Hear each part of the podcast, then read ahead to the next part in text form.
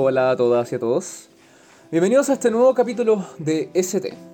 El tema de hoy, el precio. Así que partamos, po. Cuéntame. ¿Has estado aceptando trabajo por menos de lo que sabéis que vales? Porque hay pandemia, porque estáis desesperados, porque tenéis cuentas que pagar. ¿Hay estado haciendo descuentos para vender tus productos? ¿Hay bajado el precio? ¿El precio base? Porque tu competencia está vendiendo lo más barato. Entonces este capítulo te va a gustar. Porque en este capítulo te voy a contar que cobrar caro no es un problema. No es, de hecho, una mala táctica. Es la solución a tus problemas. Y no es que por cobrar caro vaya la gente va a llegar a comprarte así nomás, no. Pero son todas las razones que hay detrás de por qué estás cobrando más caro. Y si llegas a poder hacerlo satisfaciendo esos requerimientos que te voy a presentar, te vas a dar cuenta cómo cobrar caro es hacer un statement, es hacer una declaración, es decirle algo al mundo. Cuando tú querés tomar algo rico, te compráis el copete de Luca. Si eres un amante del whisky y pudierais pagar por ese Macallan de 18 que vale como 180 lucas, y, y darte un gusto, cerraste un negocio, conseguiste ese trabajo que andabais buscando, ¿Va a ir a comprarte un Johnny rojo? Si es que la plata te sobrara, o te vaya a dar ese gusto. ¿Va a ir por ese Macallan? ¿Va a ir quizás por ese Artback? Si eres un amante de Glenfiddich, ok, por ese Glenfiddich. Si tuvierais que hacerle un regalo a ese hombre que amáis, ¿le vais a regalar una baratija? ¿No, cierto? Y si esa baratija fuera la mejor baratija del mundo, tampoco. Hay una razón por la cual el mercado de los diamantes es tan grande y mueve tanta plata alrededor del mundo. Un mercado de un ítem que no tiene ningún valor, que es un commodity tan ridículamente eh,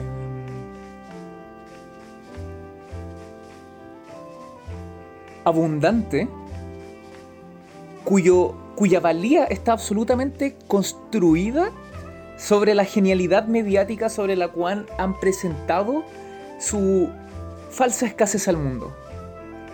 Si hacen una pequeña investigación, van a descubrir que los diamantes no son para nada escasos, son en extremo abundantes. Pero se generó la idea de escasez, se generó la idea de que el diamante es algo escaso, es algo único, es algo valioso. Y así se le presentó al mundo. Y ahora el mundo elige ver el, el diamante como un ítem absolutamente rebosante en valor. Y si tú quisieras regalarle quizás algo a tu novia o a, tu esposa, probablemente pensarías, si es que el capital te lo permite, en regalarle un diamante. ¿Cierto? Porque, wow, qué agradable regalar un diamante y qué agradable recibir un diamante también. Y esa es la magia del precio. El precio es una declaración. El precio le cuenta al mundo tu valía. El precio hace que el vino sepa más rico. El precio hace que esa televisión que te compraste se sienta más gloriosa de lo que es. El precio hace que ese auto se sienta más exclusivo. Y si estáis bajándole el precio a tu trabajo, a tus productos y a lo que estáis ofreciendo, estáis quitando el goce de sea quien sea que lo recibe, de poder disfrutar de esa exclusividad que tu precio le está ofreciendo. Le estáis quitando la membresía al club. Le estáis quitando la posibilidad de decir esto es para mí, no es para ti. Y no estoy entrando con esto en un terreno clasista de yo tengo más dinero que tú. No, no, no, no, no. Estoy entrando a lo que viene a ser el concepto de suscripción. Les voy a dar un ejemplo. Yo soy un rápido fan de Final Fantasy VII. Si han visto mis otros videos probablemente lo van a saber. Para mí todo lo que es Final Fantasy VII es absolutamente invaluable.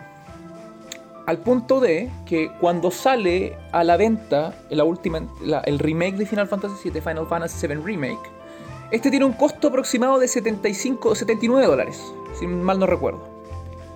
Yo pagué medio millón de pesos por ese juego. Porque me compré la versión de coleccionista que tuve que traer de Japón y solamente en impuestos pagué más del valor del juego para poder traérmelo de Japón. Y tú me preguntarás, bueno, 500 mil pesos es mucho para pagar por un juego. Tal vez eso, eso van a pensar algunos. Tal vez no van a pensar, no, la verdad 500 mil pesos es muy poca plata. Hay gente con harto dinero en este mundo y hay gente con poco dinero en este mundo. No tiene que ver con la suma. Tiene que ver con que pagué 10 veces el valor del juego para tener una edición de coleccionista que entrega un set de ítems en su componente, en su composición, que son de limitada edición. Es decir, puedo decir en este momento que soy el orgulloso dueño de un producto que personas contadas con los dedos en el planeta tienen. Y que nunca más se va a volver a repetir. Es lo mismo que le da valor a las figuritas de Star Wars. Y tal vez para ti gastarte 500 mil, 600 mil pesos en lo que vendría a ser un juego es ridículo. Tal vez para otra persona es, para mí no lo es. Cuando se trata de Final Fantasy VII, no lo es. Y a eso voy con el precio. Ese precio dice, no es para ti. Para quien no lo encuentra, no le ve el valor. Dice, es para mí, para quien sí le ve el valor. Y me hace sentir especial, me hace sentir parte de un algo de ese grupo de personas que al igual que yo, felices pagan ese precio por tener, un Final, por tener esta copia de Final Fantasy VII. Eso es lo que hace el precio. No tiene que ver con clase, no tiene que ver con estatus social, tiene que ver con identificación. Si yo veo otra persona, cuando, cuando tú vas al gimnasio, al menos a mí me pasa, cuando voy a, la, a entrenar, yo, voy, yo entreno tarde, Llego a, son las 10, 11 de la noche y estoy en el gimnasio y veo otras personas que están entrenando ahí conmigo y veo el cuerpo que tienen que me dice, yo entreno todos los días. La primera sensación que siento es respeto. Podrías estar en tu casa ahora, durmiendo, descansando. Sé que vas hasta todo el día trabajando, al igual que yo y al igual que el resto. Pero estás acá, en el gimnasio, eligiendo voluntariamente sentir dolor siento respeto por ti. Y lo mismo ocurre cuando nosotros elegimos comprar algo. Estamos entrando a un club. Tú te estás comprando una SUS, yo me estoy comprando un MSI. Estamos diciendo, no somos del mismo club. Tú te estás comprando una Aston Martin, yo me estoy comprando un Camaro. Estamos diciendo, no somos del mismo club. No tiene que ver con cuánto dinero tienes. Tiene que ver con qué representa aquello que estás comprando. Y en eso es donde se genera la exclusividad. Exclusividad que podemos utilizar para brindar estatus.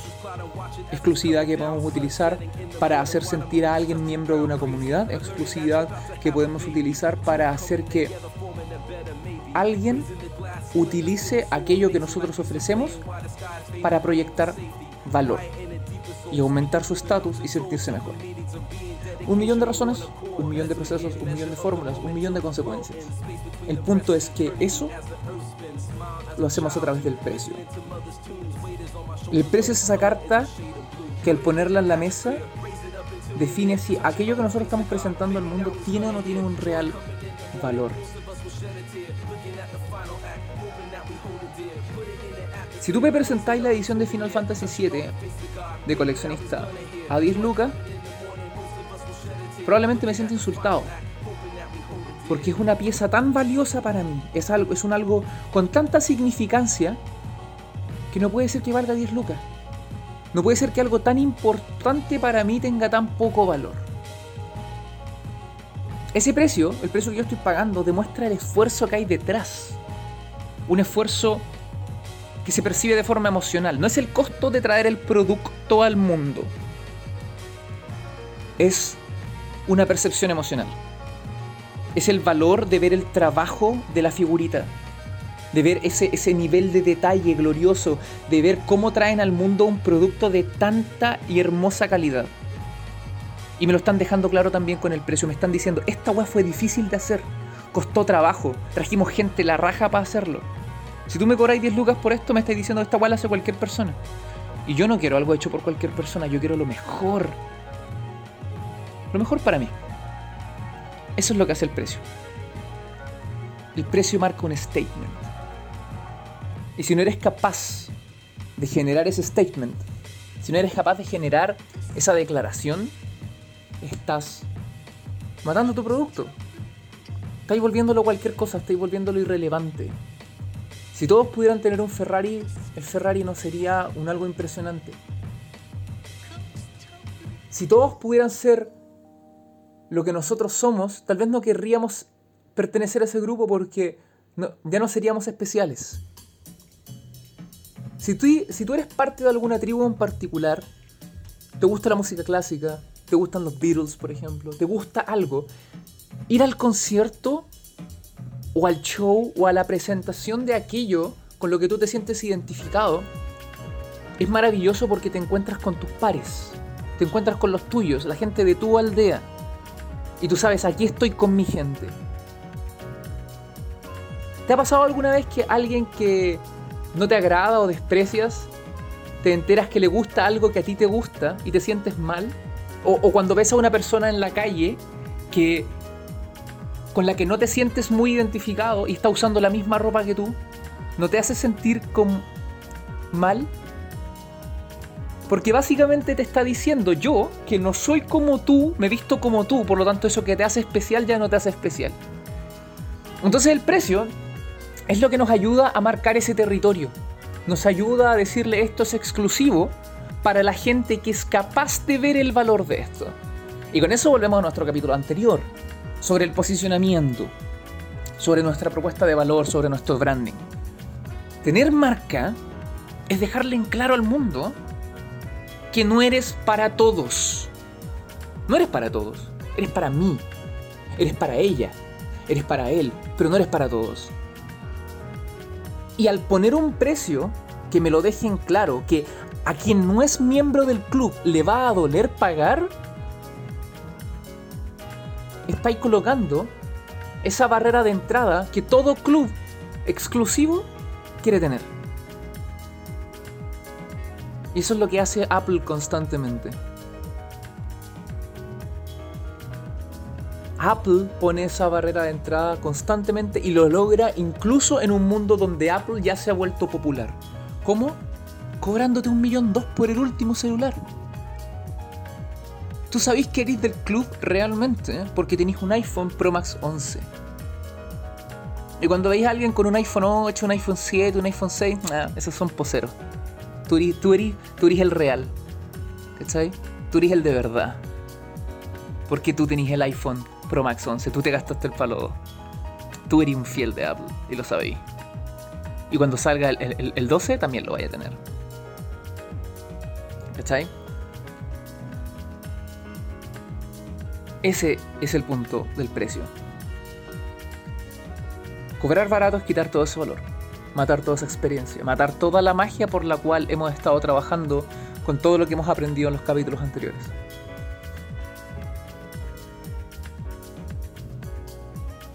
Y es literalmente ir cavando un hoyo del que te va a ser muy difícil salir, porque si tú no eres capaz de valorar lo que haces y lo que eres, y lo que eres capaz de hacer, ¿cómo vas a esperar que otros lo hagan? ¿Existe riesgo? Sí, sí existe riesgo. Pero citando la película Transformers 5 y a los grandes Witwickianos, si no hay, mejor dicho, citando al rey Arturo, sin sacrificio no hay victoria. Y ahora te voy a probar cómo cobrar caro es la mejor solución y qué es lo que tenéis que hacer para cobrar caro. La clave para cobrar caro reside en el principio que existe detrás de toda marca. Una marca es la construcción de un algo que se genera para volver real una visión. Esa visión es básicamente una nueva forma de ver el mundo. Cuando yo veo el mundo de una forma diferente, tengo una visión, es decir, de este nuevo mundo, yo fabrico una misión. Esa misión es la que me permite volver realidad aquella visión. Es como voy a tratar de volverla realidad.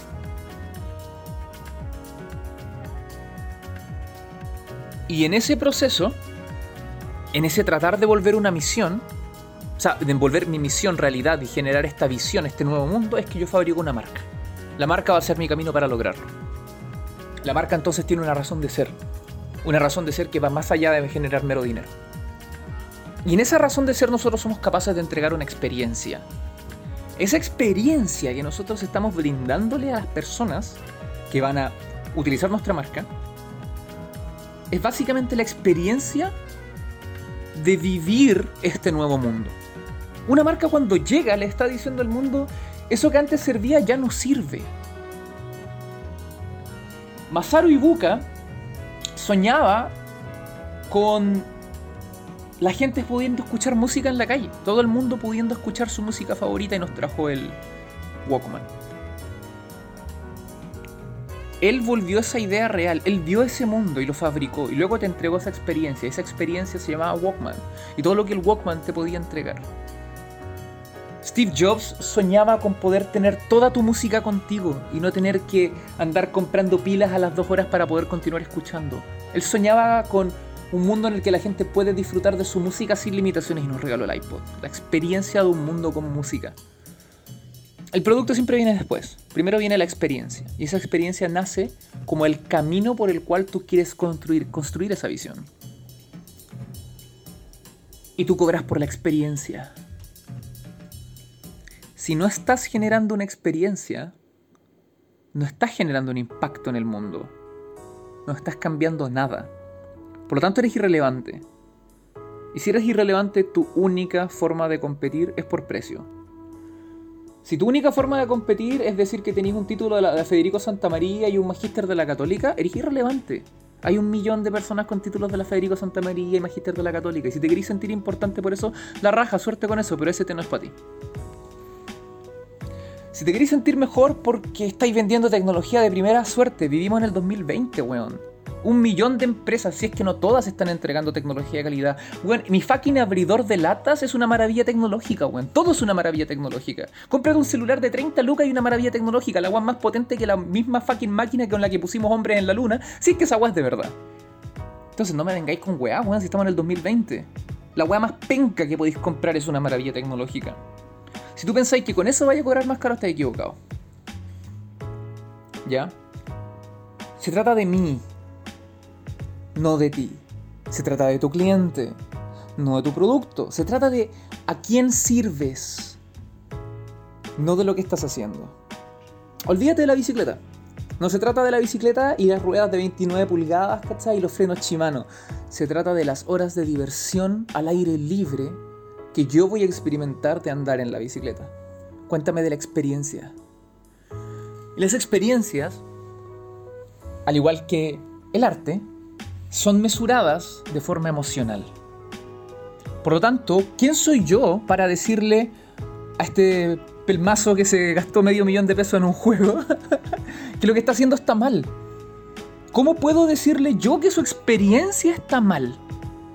No estamos midiendo el valor del plástico de la caja, que no es plástico, todo esto es metal. No estamos midiendo el valor del disco. No estamos midiendo el valor de los equipos que se utilizaron para ingresar los datos dentro de ese disco.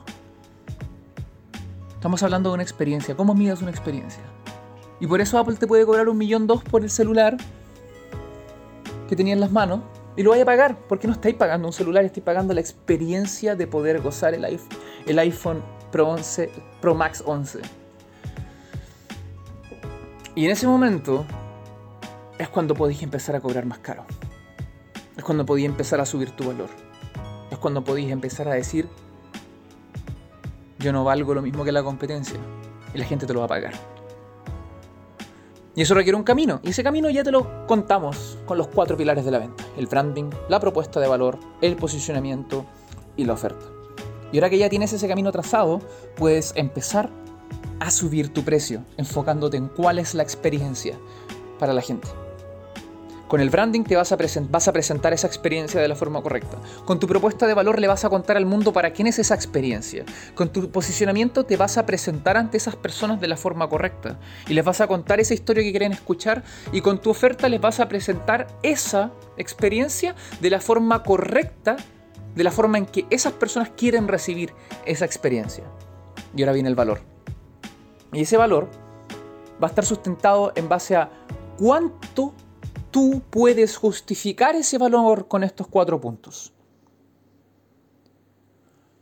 Si no lo puedes justificar, no va a tener ninguna lógica el valor que tú tienes. Y por lo tanto vas a bajar el precio, porque no estás siendo capaz de justificar la experiencia. Si la experiencia lo justifica, no hay ningún precio que tú no puedas ponerle a un producto. Y lo que haré ahora va a ser darte algunos tips de cómo poder utilizar esto en un inicio hasta que vayas llegando a ese plato en el cual ya puedas ir definiendo tu precio de acuerdo a lo que tú correspondes para ti corresponde correcto. Mide tu precio en base al impacto, en base al nivel de cambio que tú generas en mí. Por darte un ejemplo, eres un vendedor. Vas a entrar a la empresa. Olvídate de entrar a trabajar a la empresa y empieza a pensar como una empresa independiente que está prestando servicios. ¿Cuánto va a ganar la empresa por incorporarte? ¿Cuánto es el beneficio financiero que tu presencia en la empresa va a generar?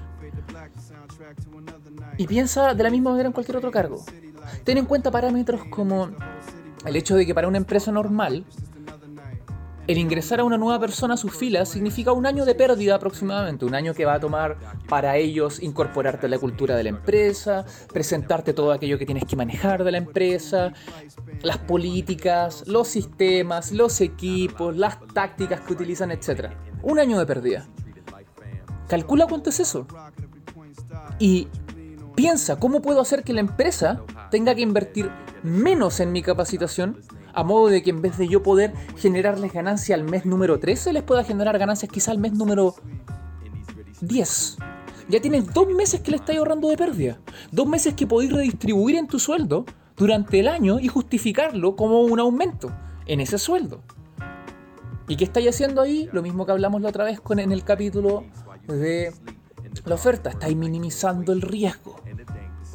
Minimizar el riesgo es otra forma de poder garantizar el nivel del impacto que vas a tener en la vida de alguien. Otra forma si es que eres una pequeña empresa. Piensa del siguiente modo. Lo primero que vas a hacer en vez de bajar los precios, porque te voy a contar algo, esto es simple matemática, míralo de esta manera. Voy a utilizar un ejemplo súper general. Imagínate que tienes un negocio, un emprendimiento, lo que sea, y tienes un margen súper típico de ganancia del 35%, que algunos lo llamarían hasta muy, muy bueno. Si tú tienes un margen del 35% de ganancia y tú me haces un descuento del 10%, eso significa que vas a tener que vender el doble de ítems para ganar exactamente lo mismo que estabas ganando. ¿No entendiste? Te explico de nuevo. Si tú me haces un descuento del 10%, si tú vendías 50 unidades, ahora vas a tener que vender 100. Y eso si tienes un margen de ganancia del 35. Si tienes un margen de ganancia del 25, por ejemplo, si tú me haces un descuento del 10%, vas a tener que vender 3 veces más la cantidad que estabas vendiendo para poder hacer la misma cantidad de dinero que estabas haciendo antes. ¿Te has pillado? Te lo voy a explicar. Imagina la siguiente situación. ¿Ya? Esto es lo que se conoce como el break-even formula. El break-even formula es la cantidad que tu empresa, emprendimiento o lo que sea tiene que vender para poder llegar a cero. Con esto te voy a poder explicar lo que te acabo de decir. Imagínate que tú tienes un monto total de ventas de un millón, ¿ok?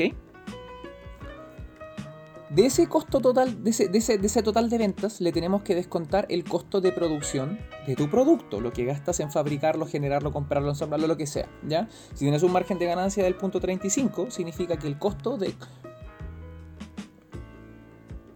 Significa que el costo de tus bienes es del punto 65%. O sea, de ese millón tenemos que restarle 650 mil y esto te deja 350 mil, que es tu margen de ganancia bruto, ¿ok? A ese margen de ganancia bruto tenemos que, tenemos que restarle los costos administrativos fijos. ¿Cuáles son los costos administrativos fijos? La oficina, los computadores, el escritorio donde tienes el computador, la silla donde te sientas, la luz, el agua, etc. Esos son tus costos fijos. ¿Ya? En este caso, para este ejemplo, usemos un costo fijo de 200.000. ¿Ya? Significa que te quedan 150.000. Y a esta ecuación hay que todavía restarle los costos variables. Los costos variables, por ejemplo, son los costos relacionados a la venta particular de tu producto. Despacho, llevarlo, comisión de venta, etc. El costo que tienes que llevar a cabo para producto de haber vendido ese producto. Que no los tienes es que no los vendiste. ¿Ya? Significa que quedaste en cero. Esa es tu break-even formula. Significa que tu empresa para pagar sus costos tiene que vender un millón y por lo tanto del millón en adelante empieza a tener ganancia. ¿Ya? ¿Quedó claro? Perfecto. Ahora, ¿qué pasa cuando hacemos un descuento del 10%? Ya. Si teníamos un millón de ganancia, producto de nuestra venta, le hicimos un descuento del 10%. Por lo tanto, ahora nuestra ganancia son 900 mil. Nota, si esto se, te está complicando, te recomiendo anotarlo. ¿Ok? Voy a continuar. Tenemos una ganancia de 900 mil. ¿Ya?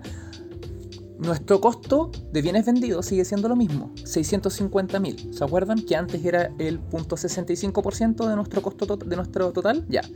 Pero ahora ya no es el 0.65% de nuestro costo total, porque ya no ganamos un millón, ganamos 900 mil. ¿Se acuerdan? Ya. Pero el costo de los productos sigue siendo el mismo. Por lo tanto, nuestro costo por los bienes que hemos vendido pasó de ser un 65% a ser un 72.2%. Por lo tanto, nuestro margen de ganancia, que antes era de 350, ahora es de 250 mil. Bajó de un 35% a un 27.8%. ¿Ya? Y nuestro costo fijo sigue siendo de 200 mil y nuestro costo variable sigue siendo de, 150 mil. Por lo tanto, ya no hemos llegado al punto cero, sino que estamos en menos 100 mil en este momento. ¿Qué significa esto? Solamente con haber hecho un recorte del 10%, tu margen de ganancia, que era de un 35, bajó un 27.8. Esto es más de un 20% de pérdida en tu margen de ganancia. Y no solo esto. Tu costo variable sigue siendo de 150.000, que era un 0.15%. Pero ahora, que sigue siendo solo 150.000, pasaron a ser un 0.167 de tu, precio de venta. ¿Qué significa? Tu potencial de ganancia en la ecuación original era del 20%. ¿Ya? ¿Por qué del 20%? Tenemos el costo total de venta, un millón. Tenemos el costo del producto, 650 mil, ¿cierto? Nos quedan 350 mil de ganancia bruta. El costo variable, el costo fijo no se cuenta porque en el fondo se paga una vez, no pagas el costo fijo por cada una y otra y otra vez, no. El costo variable es el que se mantiene, por lo tanto, una vez que llegas a tu break-even formula, al cero, lo que se mantiene es el costo variable y el costo de tu producto, por lo tanto, tu potencial de ganancia es del, una vez que llegaste a cero es del 20%, ¿ya? Pero ahora que bajaste el precio producto de tu descuento, y por lo tanto también aumentaste el porcentaje de tu costo variable, tu porcentaje de ganancia que antes era del 20%, ahora bajó al 11.1%. Habiendo dicho eso, para poder generar el mismo margen de ganancia que tenías antes, ahora vas a tener que vender no solamente no, un millón, sino que vas a tener que vender 1.801.801.80 para ganar lo mismo. Es decir, tienes que aumentar tus ventas, tu costo. El, el, capital, tu venta tiene que aumentar en un 80%. Pero en ítems vendidos, porque recuerda, ya no estás vendiendo los ítems a la misma cantidad del dinero porque le hiciste un 10% de descuento, vas a tener que vender el doble de ítems solamente para poder generar la misma cantidad de dinero que estabas generando antes. Y ahora, ¿qué pasa si en vez de bajar el precio 10%, subimos el precio un 10%? Recuerda, si no, no lo estáis siguiendo, anota esto, porque te va a cambiar la vida. Si le subes el 10%, significa que ya no vendiste, si vendiste la misma cantidad de ítems, ya no vendiste un millón, ahora vendiste un millón cien. Ese es tu nuevo 100%. Tu costo de producto sigue siendo 650 mil, pero ya no es el 65%, ahora eso es el 59%. ¿Ya? Por lo tanto, tu margen bruto es de 450 mil ahora, no de 350 mil, significa que pasó a ser un 41%. Tus costos fijos siguen siendo de 200.000 y tu costo variable sigue siendo de 150.000, que ya no es el 15%, ahora es el 13.6%. Significa que ahora no quedaste en cero, quedaste con una ganancia de 100.000. Significa que tu potencial de ganancia subió del 20% al 27.4%. ¿Qué significa esto? Que tu break-even, el momento en que llegas a cero ya no es un millón, ahora es 729.927. ¿Qué significa esto? Que si tu break-even es 729.927, ese es tu nuevo 100%. Por lo tanto, el costo de, traer eso, de vender esa cantidad de producto, porque ahora son menos productos los que tienes que vender, porque ya no tienes que hacer un millón, ahora tienes que hacer 729.927, bajó a 439.656.93. Es decir, que el costo de tus productos bajó de un 65% a un 59%. Por lo tanto, tu margen bruto ahora es 299.270.07, lo cual significa que tu margen bruto pasó de ser un 35% a ser un 41%.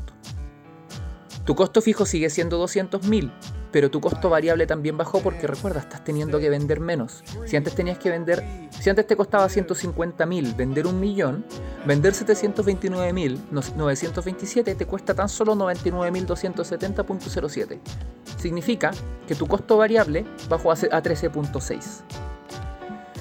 ¿Qué significa esto? Dicho en palabras muy, muy, muy simples. Si aumentas tu precio un 10%, con un margen de ganancia del 35%, podéis literalmente bajar tus ventas un 30% y seguir ganando exactamente lo que ganaba antes. Conclusión niños, funciona así. Si estás vendiendo tu producto y le haces un 10% de descuento, vas a tener que vender el doble. Vendió 50, ahora vas a tener que vender 100, solamente para llegar al mismo lugar. Si le subes el precio un 10%, ahora vas a poder vender un 70% de lo que vendías antes y vas a ganar exactamente lo mismo. Estás quitándole un 30% de esfuerzo a tu operación. Un 30% que puedes utilizar para redirigir a tus clientes. No solo tenéis que vender muchísimas menos unidades de lo que estabais vendiendo antes, tu esfuerzo se reduce tu nivel de dificultad se reduce y podías enfocarte en atender mejor a ese cliente. Esa es la razón de por qué los lugares exclusivos son tan exitosos. No quieren venderle a todo el mundo, no quieren venderle a todas las personas. Se dedican a atender a unos pocos. Y atienden a esos pocos de una forma, de una forma en que la competencia, el commodity simplemente no puede. Vaya a tu panadería común y corriente, ya compraste pan y te fuiste. Vaya a una panadería exclusiva y llegaste y wow, te están dando esa bolsita, esa bolsita tan rica con olor a canela en la que meten el pancito que estáis comprando. Uh, y te regalan unos, unos pequeños unos pequeños contenedores con mantequilla, esa mantequilla deliciosa que utilizan en ese restaurante que tanto te gusta ir a comer. Y que sabéis que es cara y te la regalan porque iría especial y se saben tu nombre. Y cada vez que llegáis te sonríen. Claro, el pan vale 10 veces más caro, pero puta que es rico ir a comprar ahí. Todo puede ser un premium, hasta el pan. Todo puede ser una marca, si es que hay una razón de ser. Y todo puede valer lo que sea que a ti se te ocurra cobrar. ¿Cuánto estaréis dispuesto a pagar por un cuadro de Da Vinci? ¿De Dalí? ¿De Picasso? ¿Has visto en cuánto se venden esas obras? Todo tiene que ver con el valor que le da a la persona. Olvídate de ti, olvídate de tus productos empieza a fabricar experiencias. Empieza a fabricar experiencias hechas a la medida que la gente diga, wow, me encanta esto, y vaya a poder empezar a cobrar tus precios, subir tus precios y la gente los va a pagar. Entiende cuál es el impacto que vaya a generar en la vida del resto. Cuánto es la contribución que vaya a empezar a hacer en su vida y vaya a poder empezar a cobrar más caro. Y en ese cobrar más caro, no solamente vaya a minimizar el riesgo porque vaya a generar seguridad, vaya a generar confianza, vaya a entregar exclusividad. Porque cuando alguien compra algo que es caro, hay una historia que te estoy contando de por qué estoy comprando eso que es caro. Y lo bueno que eso va a ser cuando entre en tu vida. Y lo mucho que lo vaya a disfrutar. Y lo mucho que te va a beneficiar. Y le vaya a contar al resto porque vaya a querer que otras personas también validen eso que tú estás diciendo. Y vaya a invitar a esas personas a, tu comunidad. Para que no sea el único, el único weón que se gastó medio millón de pesos en un juego. y así es como tu marca empieza a crecer. Y esa gente que reconozca tu producto se llaman innovadores. Pero eso es otro capítulo de este tema. Esos innovadores son los que van a reconocer tu idea. No tu producto, no tu servicio, tu idea. Van a conectar contigo a nivel emocional y ellos se van a encargar de contarle al mundo de ti. Y ese es tu público. Utiliza lo aprendido en el último capítulo y define quién es tu público. Define cuál es la experiencia que les vaya a dar y define cuánto es lo que queréis ganar por dar esa experiencia porque tú también eres importante. Y luego encuentra esas razones que permitan, te permitan cobrar eso. Y bienvenido al mundo de las marcas. Y bienvenida también. Este ha sido otro capítulo de ST. Bueno, queridas y queridos, con esto hemos llegado al final de este capítulo de ST. Como adelanto, en el próximo episodio hablaré de la ley de la difusión de la innovación. Literalmente la guía de cómo incorporar tu idea y tu experiencia en el mundo de ahora para poder volverla exitosa hablaré de los públicos que están comprometidos dentro de esto, que la conforman, mejor dicho.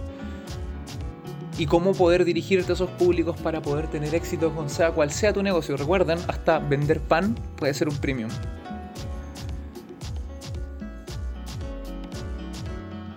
Y antes de despedirme, si les interesa aprender más del propósito, los invito a chequear mi blog de negocios, link en la descripción, el artículo sobre el propósito.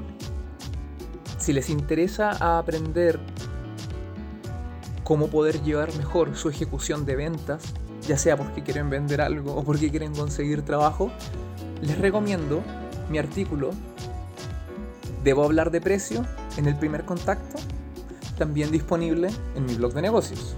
Link también en la descripción. Y si les interesa descubrir técnicas aplicadas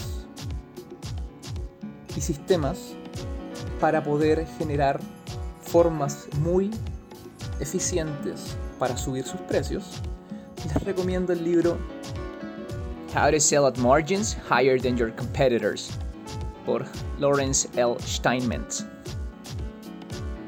Link también en la descripción. Y para finalizar, todo mi respeto si es que llegaron al final de este capítulo. Y junto con eso también mi agradecimiento. Gracias por invertir su tiempo valioso en ST. Gracias por escucharnos. Gracias por preferirnos. Esperamos estar viviendo a la altura de lo que esperan y esperamos poder estarles dando material de valor. Los invitamos también a dejar sus comentarios Cuéntenos, ¿hay algo que les gustaría saber? ¿Hay algo que les gustaría aprender? Felices de poder ayudarlos ahí. Y si les gustó, no olviden dar like, no olviden suscribirse y no olviden compartir. Su ayuda importa más de lo que ustedes se pueden imaginar. Así que, antes de despedirme, mi nombre es Lucas Nathaniel Basalo. Y si te interesa saber más de mí, te invito a chequear mi sitio web www.thefinalboss.cl slash de Link también en la descripción. Y a seguirme en redes sociales si es que les nace hacerlo. Bueno, esto ha sido otro episodio de ST. Que tengan una excelente semana.